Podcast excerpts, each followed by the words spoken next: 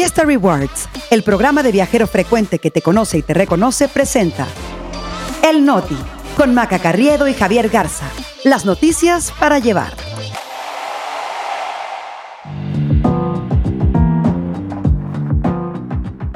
Es martes 5 de septiembre, yo soy Javier Garza. Yo soy Maca Carriedo, este es el Noti. Y nosotros aquí estamos. Omar García Harfush se destapa para la Ciudad de México.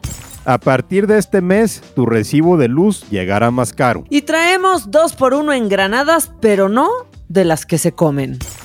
El Noti. Noticias para llevar. Maca Carriedo, buenos días. Ya es martes y la verdad es que ayer fue un día muy especial para el Noti. Eh, creo que es la primera vez que nos juntamos tú y yo a platicar en público de cómo se cocina esto. Casi que es la primera vez que nos juntamos tú y yo, Javier. Este, no, la verdad es que fue increíble estar en el Vogue Leaders. Gracias a Carla Martínez Salas por, por invitarnos pues a estos foros de gente increíble en donde tú y yo nos colamos, Javi. La verdad es que sí, fue una invitación inesperada y sobre todo muchísimas gracias a todas las que al final se nos acercaron para decirnos que escuchaban el Noti, pues finalmente ellas, ellos son eh, la columna vertebral de todo este esfuerzo, incluyendo una podescucha muy especial porque resulta que tenemos competencia. Exactamente, y los queremos invitar a que escuchen el podcast de Gaby Cámara, esta gran chef que nos ha regalado algo que ya es patrimonio cultural de los mexicanos. Bueno, al menos para muchos sí lo es,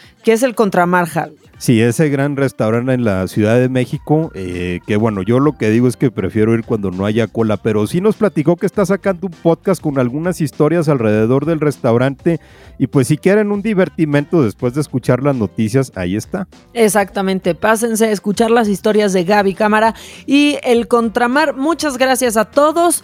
Eh, sí, esta comunidad está creciendo, pero queremos que crezca más, así que por favor, cinco estrellitas, follow y compartir. Y ahora vámonos ya con la información que no espera y les surge que les contemos que eh, Omar García Harfush pues digamos que ya lo dijo, salió del closet Javi porque quiere la jefatura de gobierno de la Ciudad de México. Después de meses haciéndose el misterioso, la verdad, hasta negándolo, ahora sí, por fin el secretario de Seguridad Ciudadana dijo que está puesto para cualquier reto en la Ciudad de México. O sea, se destapó y de paso también aclaró que con el presidente se lleva bien, aunque haya dado el anuncio en la jornada, Javi. Es que eso es lo curioso del destape, que fue en una entrevista exclusiva con La Jornada, que es uno de los diarios favoritos de la Cuarta Transformación, obviamente muy cercano al presidente López Obrador, justo cuando el chisme dentro de Morena es que el presidente no traga a García Harfuch, ¿no? Principalmente por el trabajo que hizo él en la Policía Federal en tiempos de García Luna. Y también lo hace en un momento muy especial porque mañana está programado que se den a conocer los resultados de la encuesta de Morena en donde su expatrona, o sea, la ex jefa de gobierno, Claudia Sheinbaum, pues ya prácticamente se perfila como la vencedora. Eh, Sheinbaum ha dado señales de que le gustaría ver a García Harfuch en la candidatura a la Ciudad de México, sin embargo, no se sabe todavía si tiene el visto bueno del presidente de la República. También se está barajando el nombre de Clara Brugada, la alcaldesa de Iztapalapa del senador con licencia Ricardo Monreal como premio de consolación. En el caso de Martí Batres, pues estaría descartado porque se quedó como sustituto. Exactamente, y por ahí podría brincar quizás Ricardo Monreal, que bueno, pues sabe que no, él no está tan preocupado como está Marcelo Ebrard, como puso ayer en un tuit por el levantamiento de esta encuesta, porque sabe pues que ya para qué se preocupa si no está eh, ni cerca de estar ahí, y creo que ni cerca está tampoco este Marcelo Ebrard. Ya hablaremos de eso también, Javi, esta semana. Sí, porque hay conflictos. Eh, en el calendario de la 4T se supone que mañana es cuando anuncian los resultados de la encuesta. Marcelo Ebrard dice que va a estar revisando las incidencias y los reportes pues de chicanadas, creo que es la forma de, de, describirlo, eh, que le estarían haciendo a su equipo. Entonces sí se están eh, viviendo momentos muy tensos ahí en Morena. En el caso de García Harfush, pues él tiene que remontar eh, el problema de su pasado en la Policía Federal, particularmente las versiones que lo colocan en Guerrero cuando la desaparición de los estudiantes de Ayotzinapa en 2014, cosa a la que él se ha referido eh, para desmentirlo diciendo que él no estaba en Guerrero sino en Michoacán en ese momento. Y hablando de corcholatas locales, nacionales, tenemos que hablar de movimiento ciudadano porque el alcalde de Monterrey eh, ya dijo que él no va a buscar la candidatura presidencial en movimiento ciudadano porque siente que sería irresponsable dividir el voto de la oposición. Eh, y ya para cerrar estos temas rapidísimo, eh, les digo que el presidente confirmó que Javier May, titular de Fonatur, o sea, el órgano encargado del tren Maya, renunció al cargo eh, y no porque tenga un gramo de madre, sino porque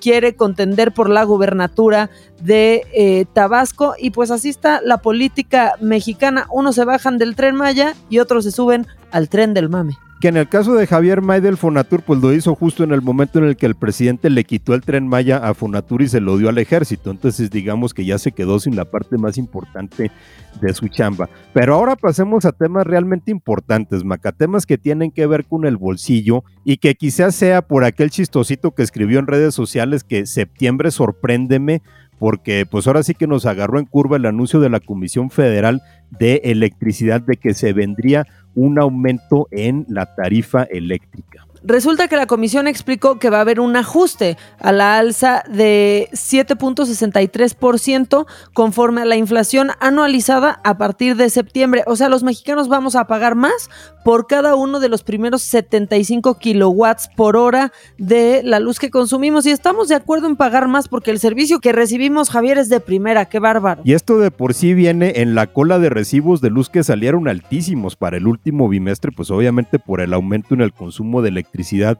en la hora de calor en los últimos meses. Ahora, aquí lo interesante es que el aumento en la tarifa se da en los primeros 75 kilowatts por hora que se consumen, que es, digamos, el, piso. Eh, de, de, todo mundo, cuando los aumentos mayores siempre han venido en los kilowatts que se consumen por encima de esto, o sea, en los hogares que tienen consumos medios o consumos altos, pues pagan más caro el kilowatt hora. Sin embargo, ahora sí que aquí nos va a agarrar parejos, incluyendo a los de menos ingresos. O sea, prácticamente ha aumentado un peso en lo que va del año. Y ahora nos vamos a ir con otros datos que no son precisamente los del presidente. Estos son los de pues los de verdad. José Medina Mora, el presidente de la Confederación Patronal de la República Mexicana, o sea, la Coparmex, dijo que en nuestro país solo uno de cada diez robos a negocios es denunciado, por lo que hablamos de una cifra negra enorme, Javier. Pues sí, estamos hablando 90% de los robos a negocio que no se denuncian y según Medina Mora, locatarios y empresarios a cualquier escala no denuncian por lo que ya sabemos todos, ¿no? Porque consideran que no sirve, que es pérdida de tiempo, por desconfianza en las autoridades y aún pese a lo anterior, pese aunque a que no se denuncia, las carpetas de investigación de robo a negocio han aumentado 17% en lo que va del actual sexenio. Estamos hablando de más de 439 mil indagatorias abiertas de las que hay denuncias. Pero aquí tenemos que tomar en cuenta que esto eh, se estima, de acuerdo con las encuestas de victimización que hace el INEGI, pues que es solamente el 10% de la cantidad real de robos.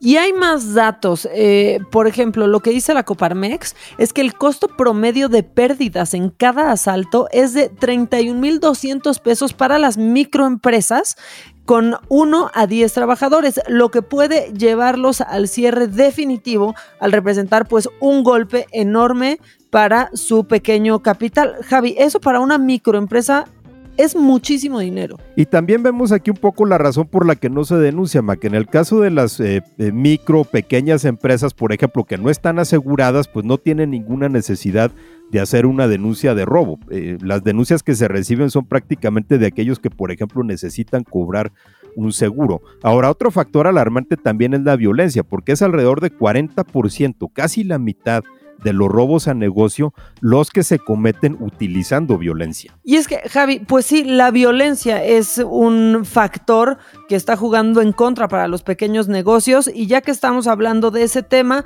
tenemos que mencionar lo que sucedió ayer en Matamoros, Tamaulipas, y es que ya hubo otra persecución seguida de una balacera. Según autoridades allá, eh, fueron eh, miembros de un grupo del crimen organizado que se enfrentaron a elementos de la Marina y otras fuerzas de seguridad en la colonia Mariano Matamoros de esa ciudad fronteriza. Lo que causó muchísimo revuelo fue la advertencia del consulado de Estados Unidos en Matamoros diciendo que estaban cerrando el consulado y que no habría ni entradas ni salidas de ese edificio y eso fue lo que agarró mucho vuelo. Finalmente, las autoridades dieron cuenta de cuatro presuntos criminales abatidos por la Marina. Y bueno, pues ya el Consulado General de Matamoros cerró sus puertas, dejó a su personal con orden de refugio, aunque eh, todo esto ocurrió en un lugar lejano de sus instalaciones, pero bueno, prefirieron tomar absolutamente todas las precauciones. Cada semana algo en Tamaulipas, cuando no es Tamaulipas es Jalisco, después es Michoacán, y así nos llevamos toda la semana en el Notijal. Sí, vamos brincando de estado en estado, nada más viendo cómo la violencia se mueve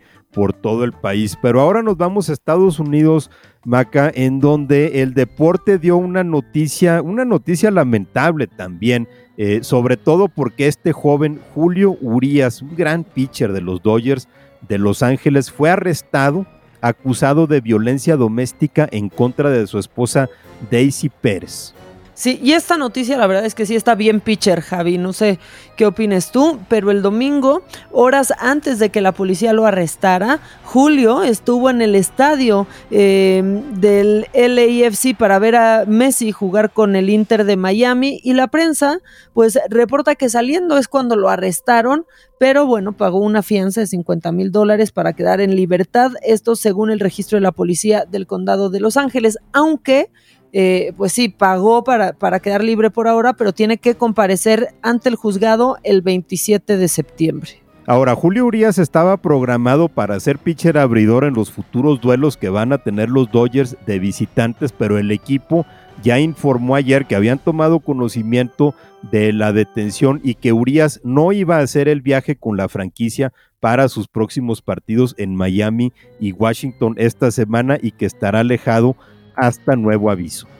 Ahora, también tenemos que decir que esta no es la primera vez que Julio Urias eh, se mete en un escándalo que tiene que ver con violencia. En mayo del 2019 ya había sido acusado de empujar a una mujer con la que estaba en un mall, en un centro comercial, y ese caso en el 2019 se desestimó porque la afectada dijo que había sido una caída y no una agresión, pero quedó como antecedente con un arresto y fianza de 20 mil dólares. Y justo por este tema, el sinaloense fue suspendido 20 partidos en las grandes ligas al violar las políticas de conducta. Ahora, en ese incidente, eh, la policía de Los Ángeles decidió no presentar cargos, pero le advirtió a Urias que sí los presentaría si reincidía en algún tipo de violencia doméstica en el año siguiente, o sea, en el lapso de 2019 a 2020, al parecer no lo hizo, pero digamos que regresó a las andadas y con ese antecedente, pues seguramente va a pesar en su contra. Y bueno, Maca, ya para cerrar el noti, eh, no es viernes, no es día de sacar la basura, pero leyendo esta nota, pues ahora sí que tenemos que pensar que aguas con la basura. No, Maca. Pues sí, así vamos a cerrar. Apenas es martes, pero eh, pues digamos que tenemos una promoción en esta sección. Es un 2 por 1 en granadas, pero no de las que se comen, que están de moda en esta temporada, sino de las que estallan, Javier. Resulta que ayer hubo una movilización de equipos de emergencia en la colonia Lomas de Chapultepec, y en la alcaldía Miguel Hidalgo de la bonita Ciudad de México, porque encontraron una granada dentro de una caja de cartón. Qué pavor. A ver, los reportes señalan que un trabajador del servicio de limpieza de la Ciudad de México avisó a los servicios de emergencia que había encontrado esta granada eh, dentro del camión de la basura, pero no tenía idea de cómo había llegado ahí. Total, que llegaron los cuerpos de emergencia y acordonaron la zona y se llevaron la granada, Javier. Híjole, pues ahora sí que hay que pensarla dos veces antes de acercarte a la basura, aún en una zona como las domas de Chapultepec, que quién sabe qué esté pasando en esa parte de la Ciudad de México. Lo bueno es que no pasó a mayores, eh, finalmente eh, se desactivó todo el incidente, no como este par de idiotas en Ecuador. Exactamente, ahí sí se desató una tragedia. Unos sicarios nada brillantes atacaron una casa a balazos el sábado pasado en la ciudad de La Concordia, pero a la hora de huir murieron porque estalló una granada que olvidaron aventar y se quedó dentro del coche en el que viajaban. Y sí que feo, pero ¿sabes qué, Javi? ¿Para qué andaban en esas? Bueno, pero la verdad es que sí está de película, ¿no? De esas películas cómicas cuando resulta que la granada la tienes activada en el carro. La policía investiga la hipótesis de que uno de los presuntos sicarios intentó lanzar una granada pero falló y detonó a bordo de la camioneta pero no se tienen más detalles. Yo te voy a platicar qué averiguo, Maca, porque justo ahorita me encuentro en aquellas bonitas tierras. Pues Javi, nos cuentas todo el chisme, cuídate mucho, pero seguimos conectados, Javi, porque aquí hay Noti, estemos en donde estemos. Así es, Maca, esto no se acaba y por supuesto cuando no hay Noti también hay redes sociales. Así es, y a mí me encuentran en arroba maca-online. Y Javier, también está en todas menos en OnlyFans. No, ahí no, ahí me encuentran nada más en Twitter y en Instagram en arroba Jagarza Ramos. Vámonos a darle maca de nuevo. Gracias a todos los que nos estuvieron siguiendo en redes, gracias a todos los que se acercaron ayer para decirnos que nos escuchaban y por sus comentarios. Ese es justo lo que necesitamos para seguir en esto. Nos regalaron un gran día, gracias otra vez a Vogue México, Vogue Leaders. Y antes de irse, ya se la saben, banda. Cinco estrellas, follow y compartir. Cuídense mucho, nos escuchamos mañana.